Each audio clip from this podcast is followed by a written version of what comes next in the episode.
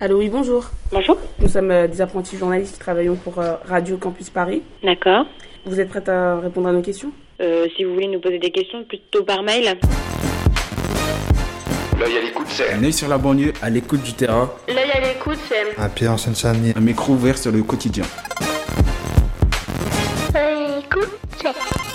C'est le terre-terre qui s'invite sur la FM parisienne. Le 9.3 sur les ondes du 93.9. L'œil à l'écoute, c'est surtout... 60 minutes de radio tous les samedi de 18h à 19h.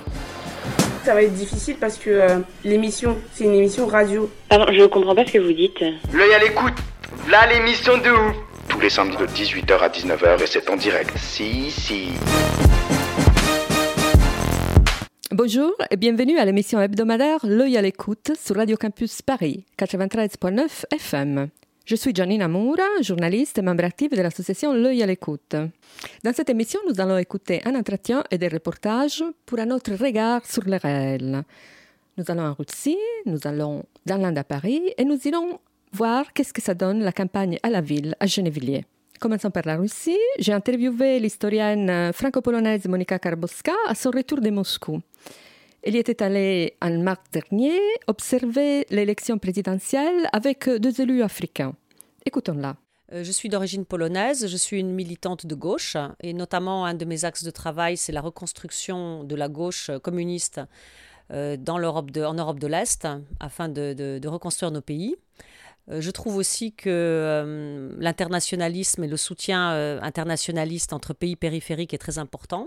Et c'est pour cela que j'ai accompagné deux députés africains d'Afrique de l'Ouest euh, en Russie pour euh, l'observation des élections présidentielles russes. L'un des députés était Oumar Mariko euh, du Parti communiste malien, le Parti Sadi, et le deuxième, Abderrahman Oumarou, qui est député du mouvement patriotique nigérien, qui est un parti de gauche. Comment ça s'est passé l'observation? Tout le dimanche 18, on avait donc fait l'observation des élections dans sept bureaux de vote.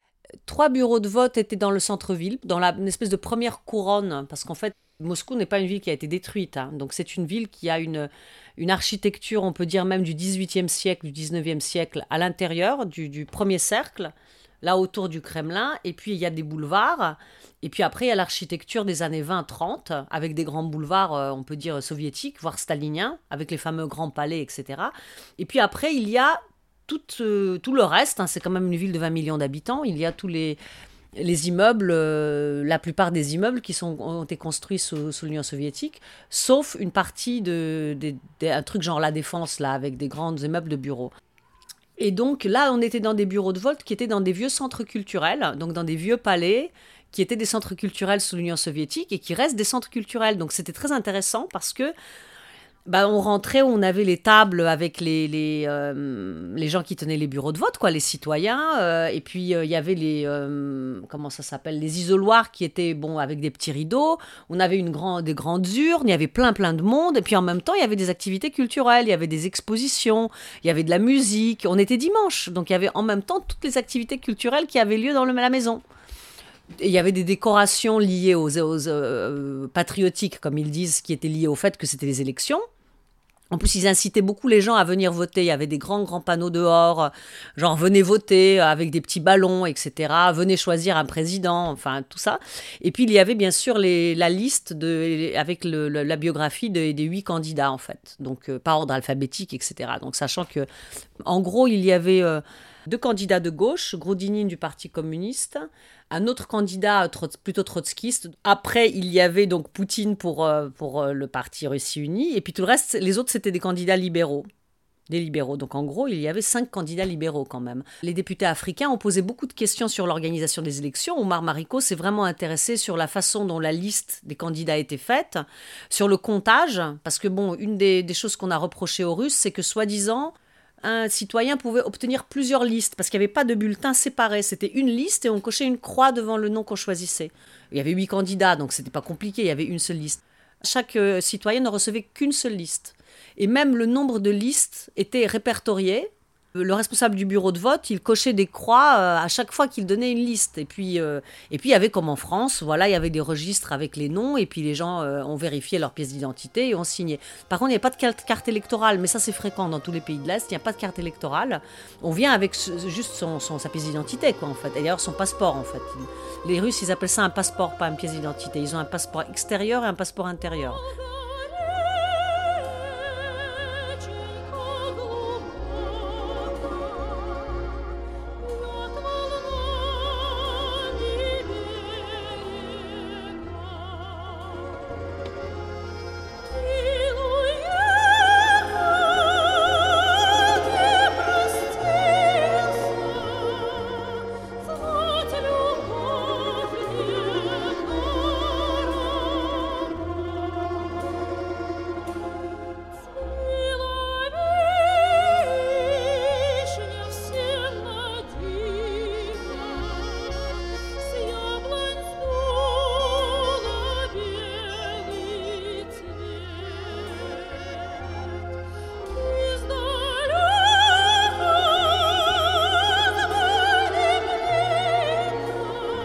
Avait énormément de monde. Il y avait toute la population. Il y avait les vieux, les jeunes, les familles avec des enfants. euh, Il y avait tout le monde vraiment. C'était comme une espèce de grande fête populaire aussi. Et ça, c'est ce que les Occidentaux reprochent à la Russie, mais c'est aussi une tradition populaire quelque part. Le but, c'est pas que ça soit chiant, c'est que c'est, tu, tu es intégré dans la société. Le vote est intégré dans ton dimanche. Donc c'est logique qu'il y avait des chorales, qu'il y avait des expositions de peinture dans les centres culturels, et dans les écoles aussi, il y avait des animations pour les enfants. Il y avait même euh, des, pas des enseignants, mais des animateurs qui étaient là avec les enfants. Il y avait des trucs sportifs, euh, bon voilà quoi. Et puis il y avait des petites animations pour inciter quand même les gens à venir voter, en fait, avec des petits ballons. Sur les ballons, il y avait deux slogans, surtout quand on était dans les écoles. J'ai remarqué le slogan. Le premier slogan, c'était euh, J'ai choisi mon président. Donc on recevait ce ballon en sortant. Et il y avait euh, ma maman, mon papa a choisi le président, voilà, pour les enfants. Donc c'était assez drôle aussi de voir comment ils incitent aussi les, les, les, les jeunes à venir pour, euh, bon, bah, pour que ça ne soit pas rébarbatif, chiant, euh, ultra sérieux, etc. Même si c'est sérieux, bien sûr, pour eux c'est sérieux, ils le savent très bien. Quand on voyait les milliers de gens dans les bureaux de vote, on, était, euh, on a tout de suite vu une influence énorme quand même. hein. C'est ça, on peut pas le nier. hein. On pensait même, moi je pensais même que la participation était plus élevée dans tout le pays. Mais globalement, elle n'était pas si élevée. Elle était, je crois, de 65%. Mais parce que je pense que le score était baissé par les villages et par les villes de Sibérie. Mais Moscou, qui passe quand même pour une ville libérale, hein, faut pas oublier. Hein. Moscou, ville libérale, et Saint-Pétersbourg, ville libérale, hein, qui a voté pour les libéraux. Et ben là, ils ont voté pour Poutine. Pas tous, mais globalement, majoritairement, tu vois. Ça, c'était très intéressant aussi. Combien de temps restiez-vous dans chaque bureau? 20 minutes, une demi-heure, quoi. Tu, voilà, quoi. C'était bien. Un, quart d'heure pour après, quand on était crevé, vraiment. Et puis, bon, les députés africains, ils s'intéressent surtout à la façon dont c'est organisé. Par exemple, il y avait les urnes qui n'étaient pas comme en France, c'était des grandes boîtes à roulettes euh, qui étaient euh, euh, automatiques, mécaniques, en fait. C'est-à-dire que. Comment dire Une fois que le papier était glissé, c'était la machine qui le prenait et on ne pouvait pas mettre la main dedans ni rien, quoi, en fait.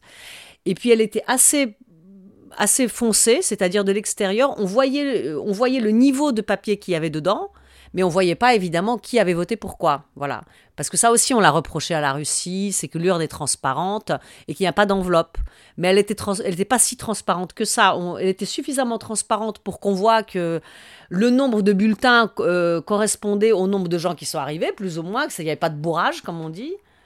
Euh, et- mais mais euh, pas assez transparente pour qu'on puisse pas voir euh, les croix, quoi. Quand même, il y avait des croix, c'était pas si évident. C'est vrai qu'il n'y avait pas d'isoloir au sens occidental. C'était souvent que des petites tables dans un coin. Il n'y avait pas de grands rideaux, etc. Mais ce qui est assez drôle, c'est que c'est vrai que c'est différent. Bah, Il y avait des Russes qui disaient, bah, c'est pas grave, hein, moi je suis pas, je suis fier de voter, je suis fier de voter pour un tel. Pourquoi je le dissimulerais? Il y avait un côté où le secret du vote, c'est pas la même chose en fait. Mais moi, je me disais toujours qu'on est dans les arrondissements les plus libéraux de Moscou et que finalement, euh, il n'y a pas de boycott des élections. Les gens participent vraiment. Quoi. Après, euh, on est allé euh, aussi dans quatre bureaux de vote qui étaient dans des, dans des quartiers, j'ai envie de dire, donc avec l'architecture commune. Ça ne veut pas dire que c'est des quartiers populaires, hein, ni que c'est des HLM. J'ai bien dû expliquer ça aux, aux, aux députés africains. Quoi. Que c'est pas parce que ça ressemble à des HLM de Paris que c'est des HLM. C'est des résidences aussi où il y a de la classe moyenne, mais bon, c'est pas dans le centre de Moscou, c'était quand même dans des quartiers périphériques. Et là, on était dans des écoles très très bien rénovées. Tout Moscou est absolument très bien rénové, c'est une très belle ville. Trois aéroports énormes flambant neufs, trains flambant neufs, euh, les écoles entièrement refaites, repeintes, toutes neuves. Euh, c'est des écoles communistes. Tout, tout est, refait en fait. Ça se voit. Les routes sont refaites, les gymnases sont refaits. On voit un soin apporté aux infrastructures. Même le métro propre, comme c'est pas possible, où les gens nettoient. Bien sûr, il y a plein de gens qui sont payés pour nettoyer. On les voit quand même. Euh, les députés africains étaient très très étonnés, hein, eux qui ont l'habitude de Paris. Euh, ils me demandaient mais comment est-ce possible? Et moi je leur ai répondu euh, suite à des discussions avec les jeunes Russes qui même étaient étonnés de notre question. C'est qu'il y a plein de personnel en fait. Il y a énormément de gens qui, qui travaillent, qui sont payés. Je ne sais pas s'ils sont payés beaucoup, peut-être pas, mais il y a, par exemple, il y a toujours le personnel de contrôle. Ils ont installé des portiques comme en Occident, alors qu'avant, il n'y avait pas de portique. Hein. Moi, encore en 2015, il n'y avait pas de portique. Il y avait des petits tickets et, il y avait une femme qui contrôlait, en fait. Mais ce qui est intéressant, c'est qu'il y a les portiques, mais il y a toujours les gens qui contrôlent. Les gens qui contrôlent sont toujours là, quoi, en fait. Les travailleurs sont toujours là. Et donc, il y a énormément de personnel à l'intérieur, euh, dans les couloirs, euh, et puis plus les gens qui nettoient. Donc, ça fait. Et puis, il y a quand même une autre éducation, ça se voit tout de suite, quoi. C'est quand même pas imaginable, excuse-moi, de pisser dans le métro ou de cracher ou des choses comme ça. Et donc, les gens le font pas. Ça se voit qu'ils le font pas. Il suffit de rester un peu, quoi.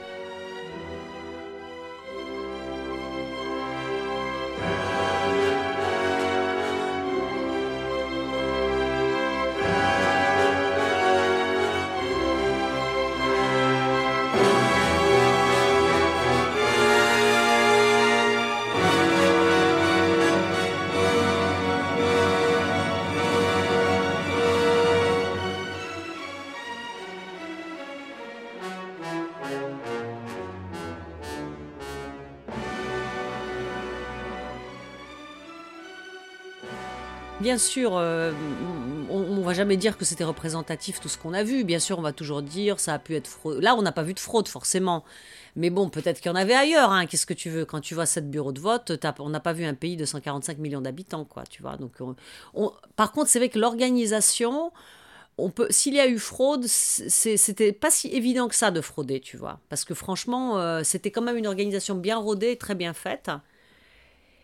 C'est plutôt, moi, je pense, au niveau du choix des candidats que ça se joue. Mais c'est comme en Occident. N'importe qui peut pas devenir candidat. Donc c'est pareil. Hein. Et puis après, je, vais en parler plus tard. Quand j'ai rencontré les communistes, on en avait parlé juste. En fait, avec une militante du Parti communiste, donc de Fédération de Russie, elle, elle estimait carrément que les élections avaient été fraudées, en fait. Pas à Moscou, mais en Sibérie. Et elle, elle pensait que le candidat Grodiny devrait au moins avoir 25%.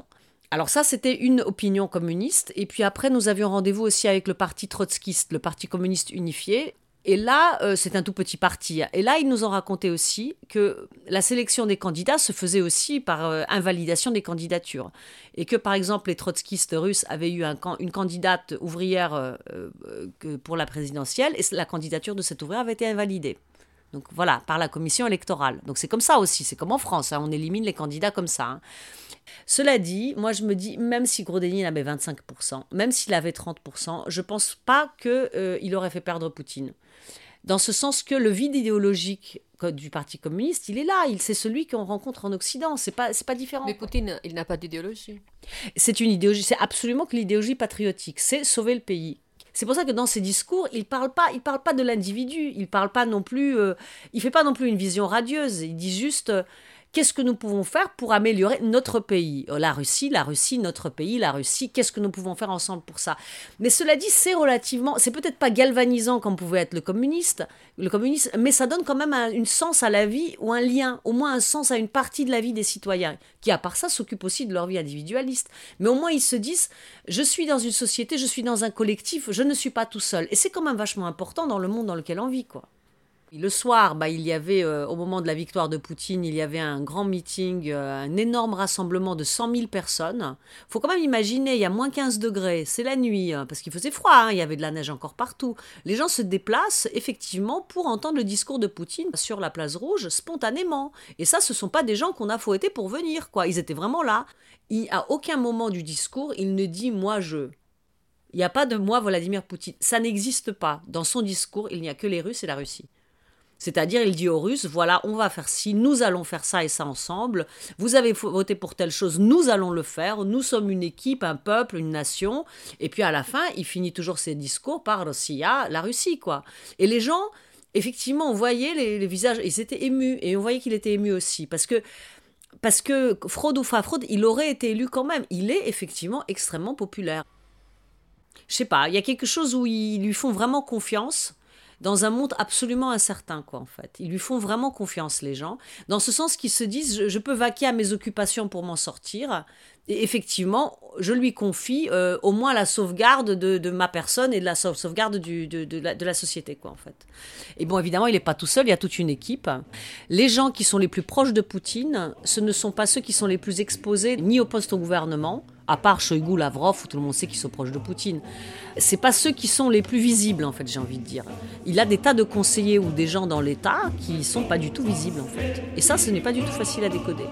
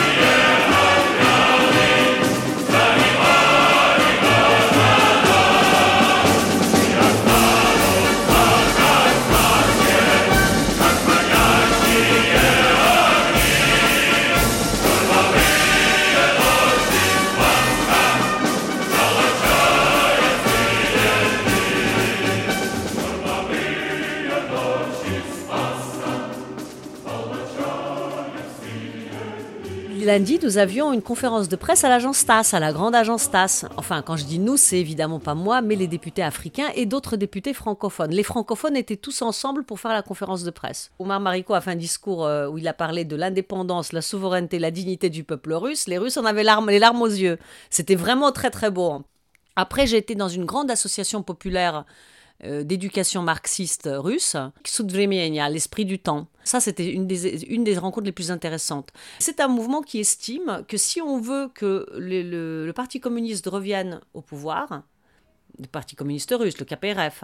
Il faut muscler idéologiquement le Parti communiste pour sortir du capitalisme. Et donc, il faut reconstruire une élite marxiste. Et donc, il faut se remettre au livre, il faut se remettre à étudier, il faut comprendre le monde qui entoure, et, parce qu'il y a quand même un vide idéologique aussi en Russie. La Russie, c'est comme les pays européens, on est dans la consommation et on est dans le capitalisme. Hein. Et le capitalisme, moi, le premier hôtel où j'étais le premier jour, j'ai vu la pauvreté. Hein. Franchement, j'ai vu. Hein. Et j'étais très frappée parce que là, il y avait la vraie pauvreté. Là, il y avait des gens qui venaient de province pour chercher du travail en Russie, enfin en, Moscou. Et franchement, là, j'ai vu que c'était pas tout rose et les grands hôtels, qu'il y a aussi une grande pauvreté, qu'il y a des gens qui travaillent toute la nuit, les restaurants sont ouverts toute la nuit, les boutiques sont ouvertes toute la nuit, il y a des jeunes et des moins jeunes qui travaillent toute la nuit. On est dans le capitalisme pur et dur. Et quand même, les salaires, c'est pas, c'est 600 euros, quoi, c'est 600 000 euros. Et Moscou, c'est assez cher en fait.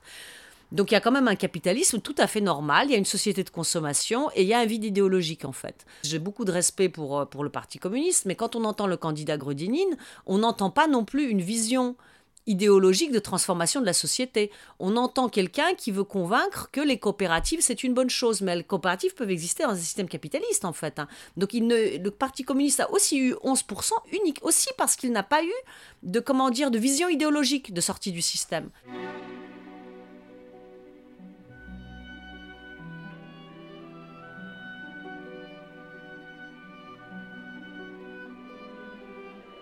Est-ce qu'il y a une émotion, une impression qui t'a particulièrement touché pendant ces voyages? L'émerveillement face au soleil. c'est que j'étais dans une espèce de luminosité incroyable du soleil alors qu'il y avait de la neige partout. Et que j'ai envie de dire, euh, sauf les gens qui travaillaient la nuit, les gens étaient globalement lumineux aussi. Hein. Les gens étaient globalement souriants, ils nous regardaient, ils étaient souriants. Euh, euh, on avait peur du racisme face à Omar Mariko, il n'y avait pas du tout d'épisode raciste. Après, il était aussi avec moi. S'il avait été seul, il faut voir. J'ai été frappée par les enfants qui venaient le voir pour... Pour, être en photo avec lui, quand on disait qu'il était député malien, qui était venu pour l'observation des élections russes. Les gens étaient très heureux, le remerciaient, lui disaient bienvenue. Euh, c'était très marrant ça, voilà. Ça, c'était très sympathique. C'était l'accueil, voilà, l'accueil des habitants de Moscou, hein, qui est quand même une grande ville. Donc j'étais étonnée qu'ils aient du temps à parler à des étrangers dans la rue. C'était la journée aussi où Omar Mariko a porté l'habit traditionnel, donc il était assez spectaculaire.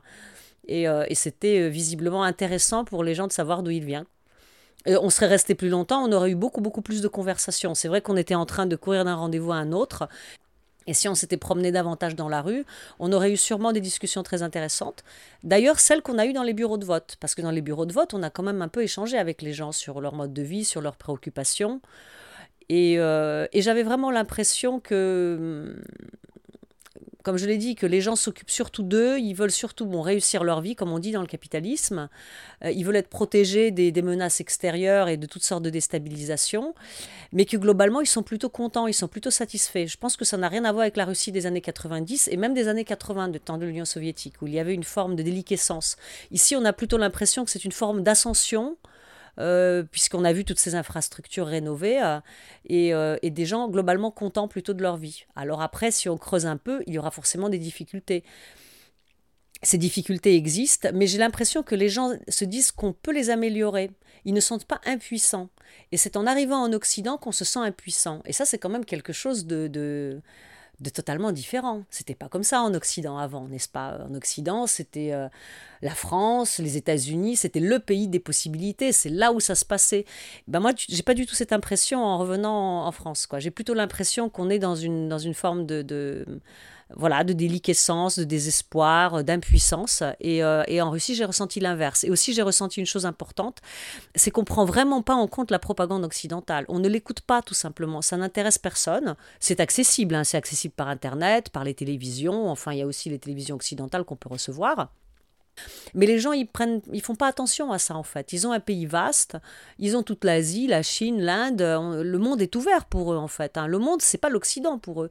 Et même, ce n'est même pas l'Europe. Alors que d'habitude, historiquement, les Russes étaient attachés à l'Europe. Paris, la ville, l'Italie, le soleil, tout ça. Et on a l'impression qu'ils tournent le dos un peu à ça. Et je me demande, c'est pas eux qui sont perdants dans l'affaire, c'est plutôt nous qui sommes perdants finalement. C'était l'historienne franco-polonaise Monika Karboska autour de la présidentielle russe en compagnie des élus africains. Des élus africains qui nous ont fait penser à notre grand président africain, Thomas Sankara. La chanteuse italienne Fiorella Mannoia lui a consacré une chanson, Quando l'angelo vola. Écoutons-la. Je voudrais simplement dire que nous devons accepter de vivre africain. C'est la seule façon de vivre libre et de vivre digne. Je vous remercie, Monsieur le Président. La patrie, Toti mi tuon iri nyanfão e metieri a Nawara. Noi dobbiamo osare inventare l'avvenire. Tutto quello che viene dall'immaginazione dell'uomo è per l'uomo realizzabile. Quando l'angelo vola, sembra avere vent'anni, non lo puoi più fermare. Così bianco il sorriso da poter illuminare anche il fondo del mare.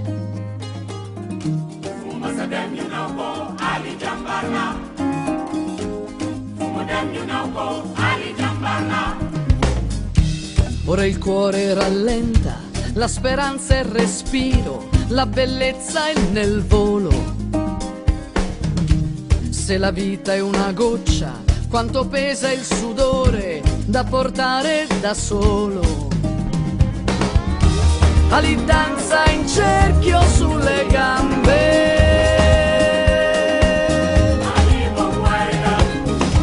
Ali danza in cerchio sulle gambe.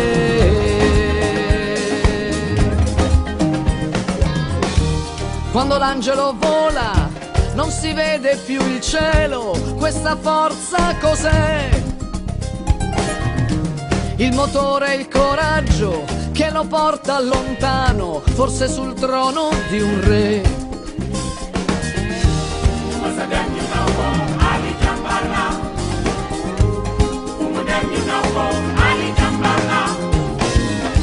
Non si contano stelle, solo il lampo precede la potenza del tuono. Quando il mondo si ferma, il motore cammina e si muove da solo. All'indanza in cerchio sulle gambe.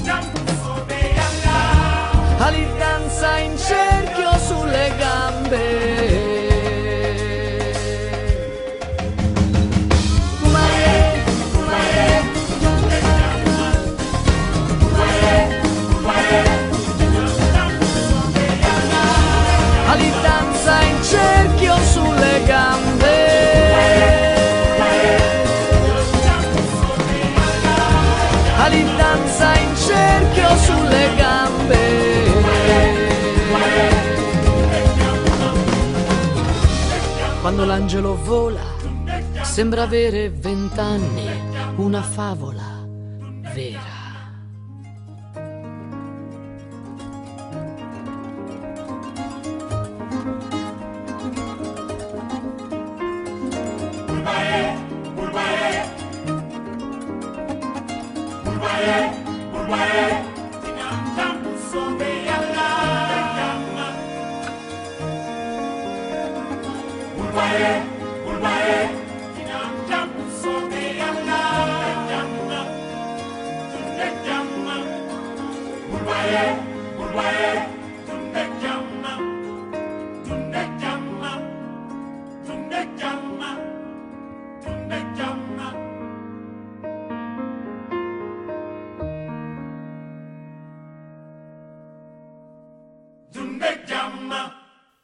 C'était Fiorella Mannoia, Quando l'angelo vola, sur Radio Campus Paris 93.9 FM, émission L'œil à l'écoute. Nous allons maintenant à Paris, dans les quartiers indiens, entre la gare du Nord et le métro La Chapelle. C'est la fête de Ganesh, qui est le dieu à la tête d'éléphant, qui brise tous les obstacles. Euh, J'ai réalisé ce reportage en août dernier et comme le hasard fait bien les choses, j'ai rencontré là aussi un observateur africain. Écoutons.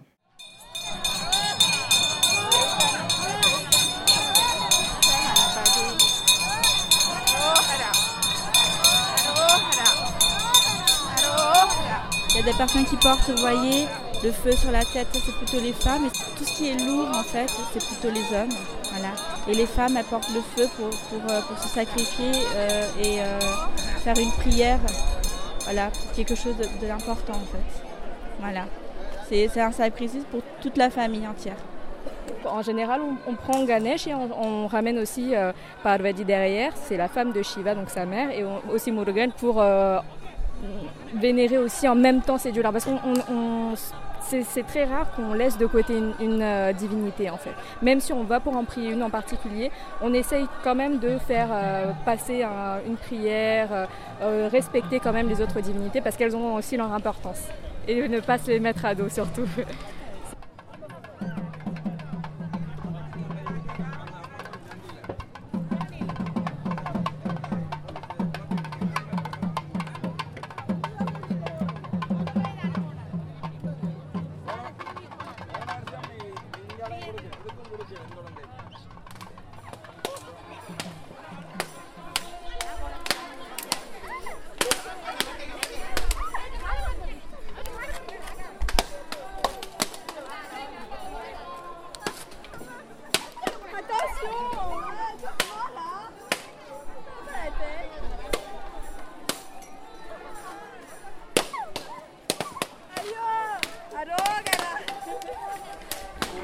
fait de casser le nœud de coco, c'est euh, c'est pour briser tous les obstacles dans la vie en fait.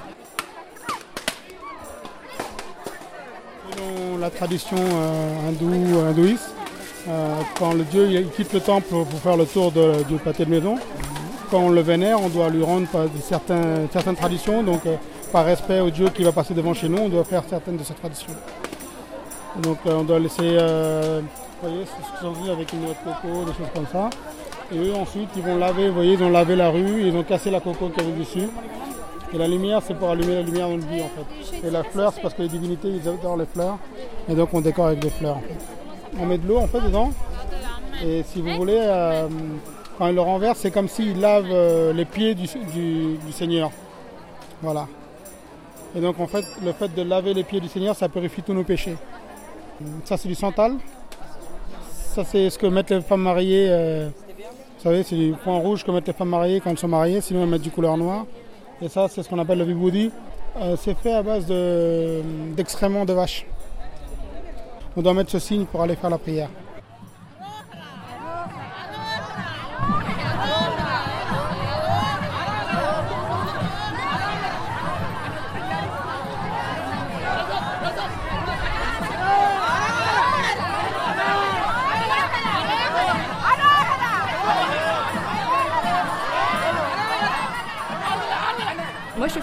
Mes parents euh, sont sri-lankais, donc sont arrivés en France maintenant naturalisés français. Mais euh, on a toujours eu, ce- on a eu la chance en fait d'avoir une association juste à côté. Du coup, on, a eu la chance de voir toutes les années euh, ce défilé-là et de, pouvoir donner notre plat pour la bénédiction au prêtre et avoir cette bénédiction directe du prêtre et de la divinité. Quand j'étais petite, C'était euh, bon. D'habitude, il y a toujours ma mère, donc quand il y a ma mère, c'est vraiment quelque chose de différent. On a beaucoup plus de choses sur, euh, sur la table. Et je me souviens en fait qu'elle faisait à manger. Elle se réveillait à 4 heures du matin pour qu'on donne, on puisse donner une, euh, au moins 500 plats aux gens qui venaient gratuitement. Donc on faisait à manger. Ma mère toute seule les cuisinait et du coup j'étais obligée de venir et de l'aider. Donc c'était assez fastidieux à ce moment-là. Mais maintenant, je me rends compte à quel point c'est c'est pas juste un défilé pour nous, mais aussi pour les autres. Ça permet d'aider les plus démunis, les plus pauvres. Et en Inde justement et au Sri Lanka, c'est le but de, de ça aussi, de pouvoir donner, offrir à manger aux plus euh, malheureux lors de cette cérémo- cérémonie, de se mélanger aux autres sans différence, sans euh, différence de caste ou de richesse ou, ces choses-là. Et je me souviens de ça du coup parce qu'elle se levait très tôt et justement on n'avait pas le droit de manger avant que euh, le, char soit passé. Parce que la première nourriture devait être donnée justement à- à- devait être servie à la divinité. Et du coup, je me souviens que j'avais mangé une fois et qu'elle m'avait pincé. C'est mon souvenir. Et de là, je me suis dit, bon, plus jamais je toucherai au plat qui est donné.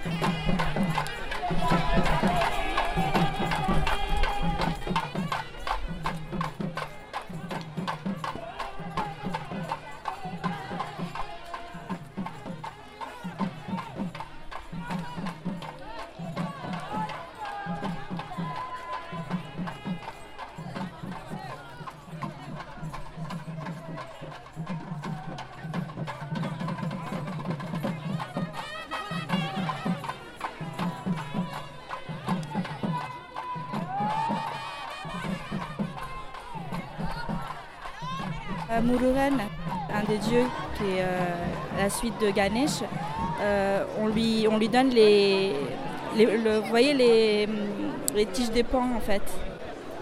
C'est lié avec, voilà, c'est lié avec ce dieu-là. Donc on fait une danse, donc on porte euh, une- quelque chose de lourd pour dire que voilà, on, se sacrifie pour, pour faire une danse et pour être dévoué au dieu en fait.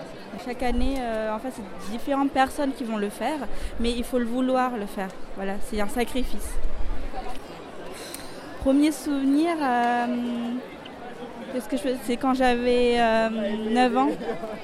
9 ans, c'est là où j'ai vraiment découvert et compris en fait euh, ce que c'est que ce festival. Voilà, c'est comme si on fait le yoga, voilà, on s'oublie et notre esprit il se lie en fait à la, au Dieu. Donc euh, c'est comme si on arrivait à, se- communiquer avec lui et à lui transmettre euh, nos pensées. Moi quand je priais, même si j'entends les, bruits de cloches, euh, les bruits des gens, en fait, j'essaie d'oublier tout ça en fait pour vraiment me- m'attacher en fait.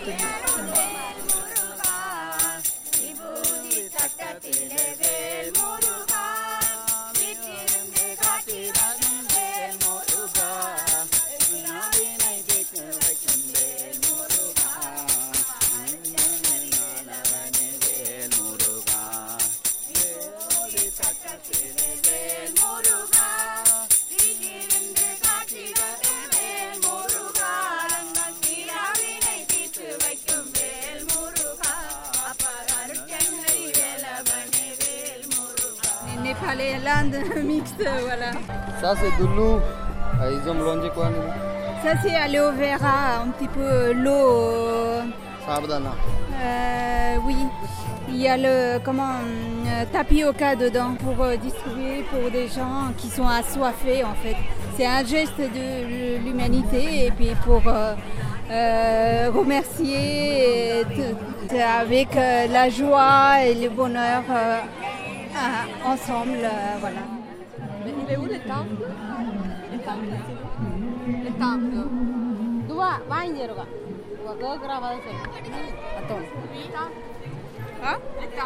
C'est hein? là-bas. Où il y a le drapeau. Nous, on est là pour euh, la sécurité, pour mettre de l'ordre en collaboration avec la police. Une présentation voilà, sécuritaire avant de pouvoir entrer dans le temps. Cette année-là, je crois qu'il y a eu beaucoup de monde par rapport à l'année passée. Moi, je suis fier d'eux parce que eux, au moins, ils ont gardé leur culture, leur, façon d'être, leur religion, leur, leur, leur, leur- soi-même. Et, ça fait plaisir. Donc moi, en tout cas, je les en veux parce que à travers, à travers leur culture, ils sont identifiés, ils ont une identité. C'est ça qui est le plus important. Par contre, en Afrique, nous avons ce problème-là. Nous n'avons pratiquement pas d'identité. Et c'est nous, on crie matin, midi, soir Jésus-Christ. Ce n'est pas notre identité. Non. Nos parents avaient, leur, identité. Mais par contre, ceux-là, ils ont été aussi colonisés, puisque je crois que c'est une colonie anglaise. Mais ils ont leur identité, ils ont conservé leur identité. On ne leur, parle- leur parle pas de God, pas de Ganesh. Je ne sais pas ce que ça veut dire. Dans leur langue, peut-être ça veut dire Dieu, je ne sais pas. Mais au moins, c'est une identité. C'est important. Peut-être même après la manifestation, je vais demander si on peut prier pour moi. Voilà.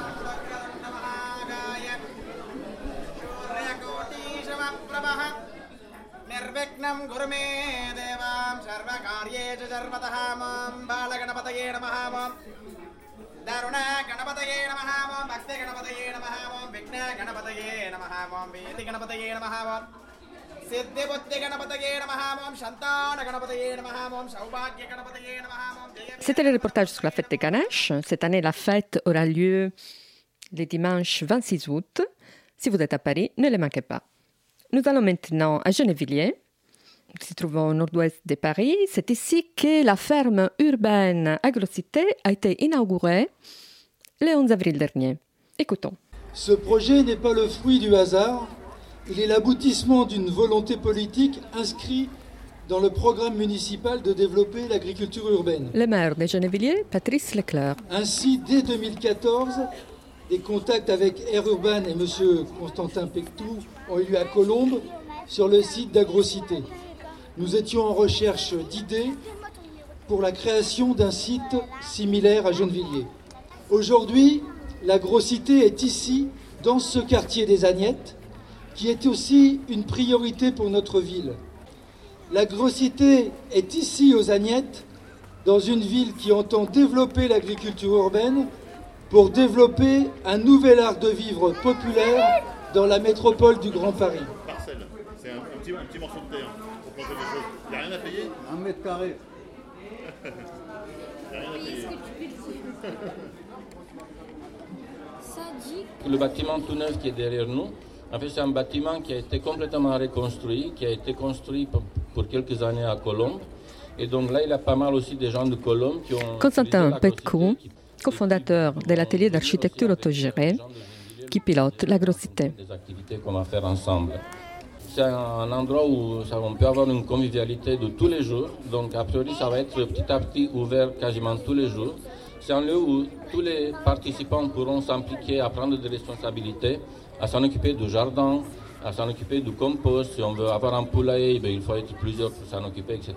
Et en fait, c'est un lieu où tout le monde participera à prendre plaisir ensemble, à créer de la solidarité, mais aussi petit à petit à changer les modes de vie, parce que c'est nos modes de vie qui sont très gaspilleurs d'énergie, d'eau, etc., et qui sont aussi très pollueurs. Et donc, c'est notre devoir pour les générations qui, vont, qui viennent de- derrière nous à changer nos modes de vie. Surtout nos modes de vie dans les pays riches. Plus un pays est riche, plus on pollue, plus on consomme. Et c'est pas bon. Et donc, comme disait un grand philosophe, ça serait bien de produire ce qu'on consomme et consommer ce qu'on produit. Et la grossité, la bonne nouvelle, c'est que c'est un outil pour nous tous, citoyens, à portée de bras, à portée de main, pour agir pour la planète, agir pour les enfants, agir pour, euh, pas pour demain, agir pour aujourd'hui, parce qu'en fait, on est déjà euh, concerné aujourd'hui. Et c'est à nous tous de s'impliquer et de montrer que le changement peut être aujourd'hui, en fait. Voilà, et eux, ils ont... C'est bon Il l'a coupé Alors il va couper des petits bouts maintenant pour chacun de nous. Ouais. des morceaux. Alors vous tiens, tu prends le morceau là, comme ça, mets pas ton euh, doigt dessous. Et bah, Voilà. prochain pour ta copine, ta deuxième. Et moi Eh, Mais toi aussi tu veux, en- ah, tu veux passer devant parce que toi t'es petit. petit. Je peux en avoir un. Bonjour, c'est l'association Pic Pic Environnement. Nous proposons de l'éducation à l'environnement pour tout public en Ile-de-France. Et nous sommes invités par la mairie de Gennevilliers à l'inauguration de l'Agrocité. Donc nous avons une très bonne soupe de légumes qui vous attend. Et avec du pain un peu rassis, on va faire des croutons. Et on va euh, vous distribuer. euh, Notre objectif, c'est que tout le public apprenne à les éco-gestes, à réduire ses déchets, à manger autrement, à se déplacer autrement. Voilà, donc par nos animations rigolotes, ludiques, sympathiques, on espère que les gens vont changer leur comportement. Je suis Pierre-Julien Lee, donc je suis stagiaire euh, chez l'atelier d'architecture autogérée qui a conçu et réalisé ce projet d'agriculture, euh, ce projet de ferme urbaine. Donc l'idée c'est que ce soit une ferme euh, accessible et enfin, complètement dédiée aux habitants du quartier. Donc l'idée c'est qu'il y a un jardin partagé et euh, donc un jardin collectif euh, juxtaposé à des parcelles euh, individuelles. Et donc aujourd'hui, c'est le jour de l'inauguration et les gens, les habitants du quartier peuvent venir s'inscrire sur une liste et ils pourront ensuite venir participer à cultiver toute cette terre. Et il y aura aussi des workshops d'organiser pour apprendre à fabriquer un mur en pierre sèche ou des, workshops autour du recyclage. Et la gestion des déchets, voilà, c'est vraiment un projet euh, qui participe à la transition énergétique euh, euh, à tous les niveaux en fait. Voilà, donc l'idée, c'est vraiment de construire ensemble. Je demeure dans la tour là-bas. C'est pour ça j'ai juste à traverser. hein. Ils ont bien travaillé parce que nous, on les a vus faire depuis le début. Ces jeunes-là, c'est incroyable. hein. Le matin de bonne heure jusqu'au soir, sous la neige, sous la pluie. Ah, ils ont travaillé. C'était d'ailleurs, euh, on leur a dit avec mon mari, on leur a dit franchement, vous avez bien, vous avez été sérieux et vous avez bien travaillé. Mais ils étaient contents, c'est normal d'ailleurs. hein. Vous allez bien. prendre euh, une parcelle Non, parce que je suis trop âgée, j'ai mal dans le dos, je peux pas. Je viendrai voir mes copines qui le font.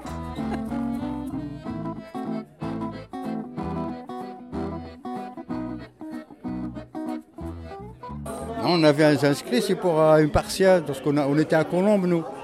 Là où il était celui-là avant. Je m'appelle Adrati, donc j'habite à Agnières-sur-Seine, à la limite entre Colombe et Agnières. Donc euh, on était à ce site-là, celui-là, il était à Colombe. Ça fait, il a resté au moins 5 ans, hein, cinq ans. C'était- super, c'était bien. Il y, avait, euh, il y avait beaucoup de monde qui participait. Il y avait, euh, il y avait plein de choses qui, qui, qui, se faisaient. Quoi. Il y avait des gens qui plantaient des machins, il y avait du raisin, il y avait, de, il y avait du tout. Quoi. C'est un, un site, il était super bien. Donc euh, là, ils l'ont cassé, puis soi-disant pour mettre des parkings en plus. Mais jusqu'à présent, il n'y a pas de parking. Quoi. Puis on a même été à la mairie de Colombe, on a été réclamé et tout, mais ils n'ont rien voulu savoir. Hein. Dit ça y est, c'est cassé, c'est cassé, et puis euh, c'est terminé. Donc là, là à Colombe, euh, il n'y a plus rien. Parce qu'ils construisent des bâtiments à côté, et puis ils ont mis tout le matériel dedans. On n'a plus rien, quoi. C'est pour ça, là, je suis venu ici pour voir, euh, pour m'inscrire, pour voir s'il y a encore euh, une place pour venir de, de, de, de- là-bas jusqu'ici. hein. C'est long? Bah non, il y a le bus, il y a, il y a un petit bus qui vient, il y a...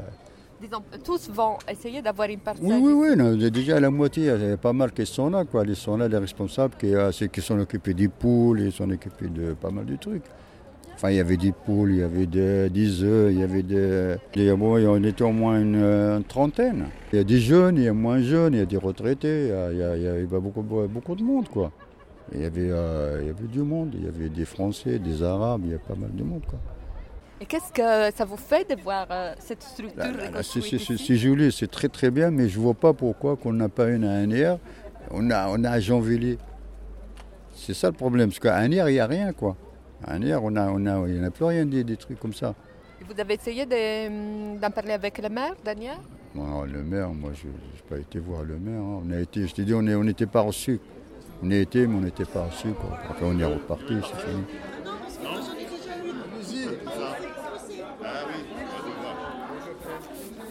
Là, on fait l'inscription pour euh, les jardins. Voilà. Et vous êtes euh, de ces quartiers? Vous habitez Moi, dans les Gennevilliers, euh, Paul-et-Loire, le fossé. C'est à côté de Courty.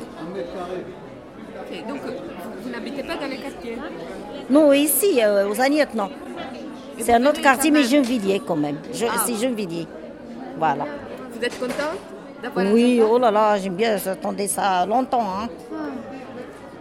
J'aime bien, euh, si j'ai de la chance, je vais voir un, un petit terrain. On fait euh, des films et on prend des, des choses et aussi on, on va partager des choses et c'est tout. Je m'appelle Aminata et puis j'habite euh, à Gennevilliers, juste euh, au quartier des Agnettes, juste à côté de la Grosse-Cité. Ça fait des mois que c'est en construction juste, juste en bas de ma fenêtre, donc on a pu suivre euh, l'évolution des travaux. Et puis avec les enfants, du coup, ça a éveillé leur curiosité, donc on voulait venir voir exactement comment ça se passe à l'intérieur. Alors on a découvert qu'il y allait avoir effectivement un jardin en partage, des petites parcelles où on pourrait se retrouver voilà, en communauté pour faire des plantations, qu'il allait éventuellement avoir quelques petits animaux de la ferme bientôt. Voilà, pour l'instant, c'est ce que j'ai pu voir et qu'il y avait des- plusieurs ateliers euh, mis en place. Et, et là, vous espérez d'avoir une parcelle J'espère, oui. Voilà, qu'on va partager avec ma sœur et on, on va voir un peu euh, comment ça se passe. Il n'y a pas d'autres jardins ici? Si, il y en a, il y en a, mais elles sont un petit peu plus éloignées de la maison, donc ce serait pas, c'est pas vraiment pratique pour suivre l'évolution et euh, on ne sait pas si on aurait toujours le temps de s'en occuper. Tandis que là, c'est vraiment à côté de chez nous, donc euh, ça peut être quand même intéressant. On, peut voir depuis la fenêtre, on pourrait surveiller notre, petite parcelle de jardin. Je trouve que c'est une très bonne initiative et qu'on devrait développer encore plus euh, ce genre d'initiative dans la ville et même ailleurs pour intéresser les, enfants, euh, pour les éveiller euh, à la nature, aux fruits et aux légumes, à comment ça se passe, comment les fruits, arrivent, les, fruits et légumes arrivent dans nos assiettes, les animaux de la ferme. Voilà, je trouve que c'est très bien. En plein milieu de la ville, je trouve que c'est génial.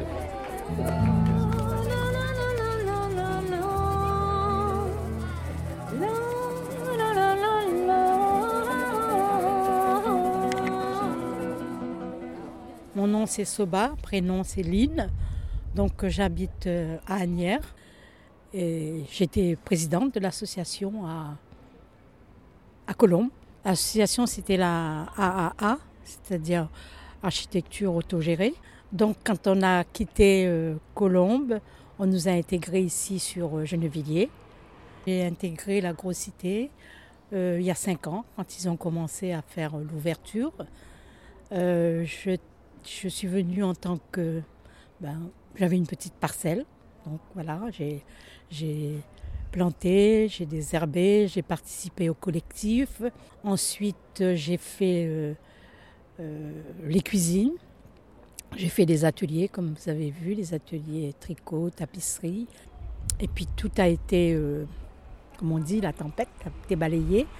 Le maire ne voulait plus renouveler le contrat, donc Dans ses paroles, dans ses dires, il était question de faire un parking à la place. Nous avons lutté pendant, pendant pas mal de, mois pour essayer de, de récupérer ce, terrain, mais c'était impossible. Donc, euh, pendant un an, nous n'avons pas eu de, de jardinage ni d'atelier euh, en collectif, en groupe. J'ai gardé des contacts euh, avec des gens de Colombes. Nous avons eu euh, des fêtes, des rencontres, des échanges, et ça a créé vraiment des liens qui, qui- qui durent encore. Qu'est-ce que ça vous fait alors aujourd'hui d'être là? Bah, je suis contente parce que il y a quand même une suite. On dit euh, c'est la magie de la nature qui relie euh, tout le monde. Nous avons créé des liens sur Colombe et nous allons continuer à créer des liens sur Gennevilliers. Je m'appelle euh, Ibrahima. Je suis président d'une association qui s'appelle Rosy France, réseau des organisations de solidarité internationale. Donc euh, j'habite ici euh, au quartier des Jeannettes. Je suis venu euh, en tant qu'habitant, mais aussi en tant que conseiller citoyen et acteur local du quartier pour venir euh, participer à l'inauguration de l'agrocité. Ouais, donc en même temps aussi euh, participer aux activités de, cette ferme euh, urbaine. Quand on est euh, fort et qu'on est ensemble, euh, c'est mieux. Donc euh, j'app- j'appelle tout le monde, surtout qu'on est dans un quartier où la diversité ici est visible. Donc euh, une diversité, c'est une recherche pour moi et puis euh, ça permet aussi de, à chacun, de, tout un chacun d'a- d'apporter sa contribution pour la réussite euh, de cette agrocité. Ah non, faut les planter même dans les bacs à l'extérieur. Mais dans la rue, plantez-les dans la rue. Ah bah voilà. Vous avez la main verte. Bon. Une tomate, j'ai même pas mis toute la tomate. J'ai encore les photos, je vous les ressors. Abdelalim Benassem. Donc moi je, je suis dans un jardin partagé au village, jardin partagé Camélina, boulevard Camélina. Et on essaie de travailler, c'est la deuxième année là de, de, de- jardin, et on essaie de développer une agriculture euh, euh, qui tient compte de la planète. Ça veut dire quoi? Ça veut dire qu'on expérimente des variétés anciennes de, plantes, comme euh, de fruits et légumes d'ailleurs, comme les tomates, les vieilles variétés, haricots verts, radis, euh, on expérimente.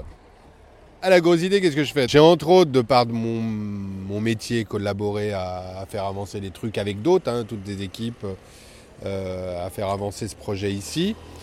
L'objectif, c'est de travailler ce que moi j'appelle, moi c'est ce que j'ai en tête, la question de la transition écologique.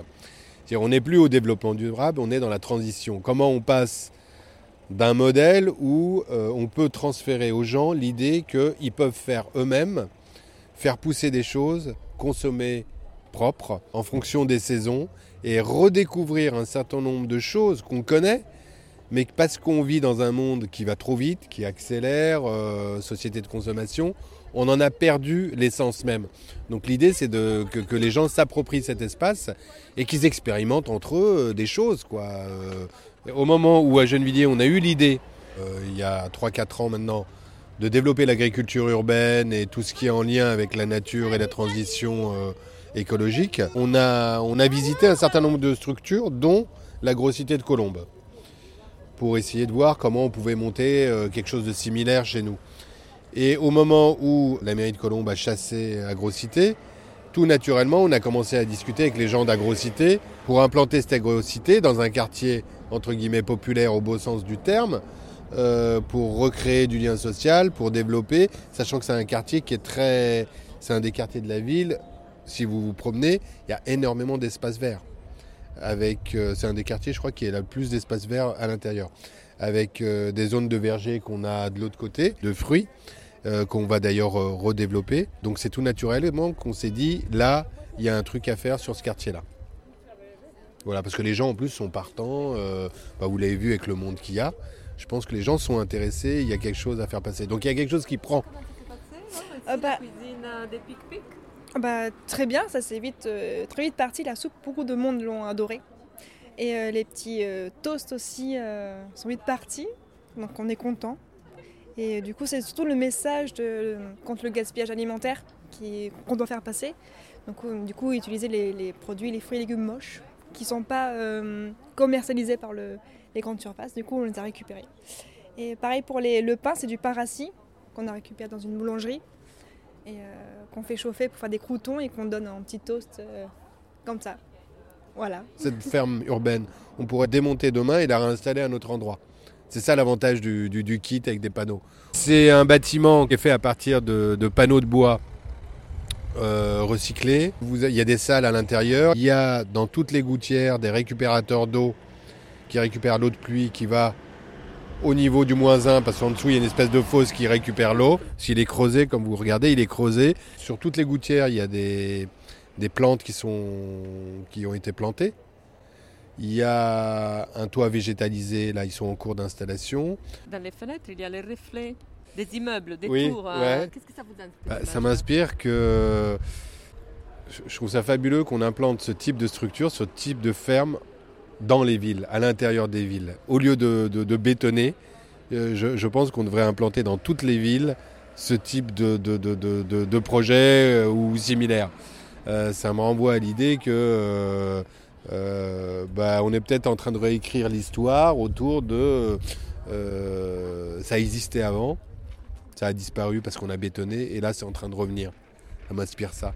On peut composer, on peut habiter une ville à la campagne. C'est ça que ça m'inspire. La campagne dans la ville. Moi je trouve, je pense que c'est possible, c'est souhaitable et on n'a pas le choix.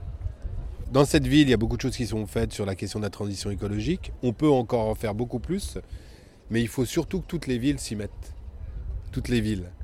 Je parle de la France, je parle de l'Europe, je parle de l'Afrique, je parle du monde, etc. Je pense qu'on n'a pas le choix, parce que le modèle dans lequel on est, on a tout épuisé, alors qu'on a tout à portée de la main pour faire autrement.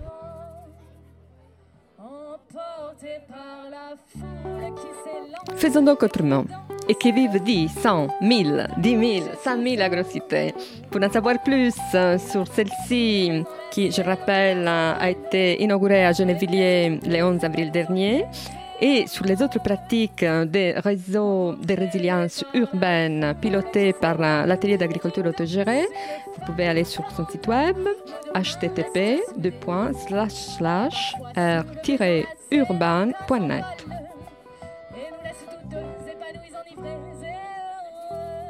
C'est la fin de notre émission L'œil à l'écoute. Merci à toutes et tous de nous avoir écoutés. Passez un bel été et à la prochaine.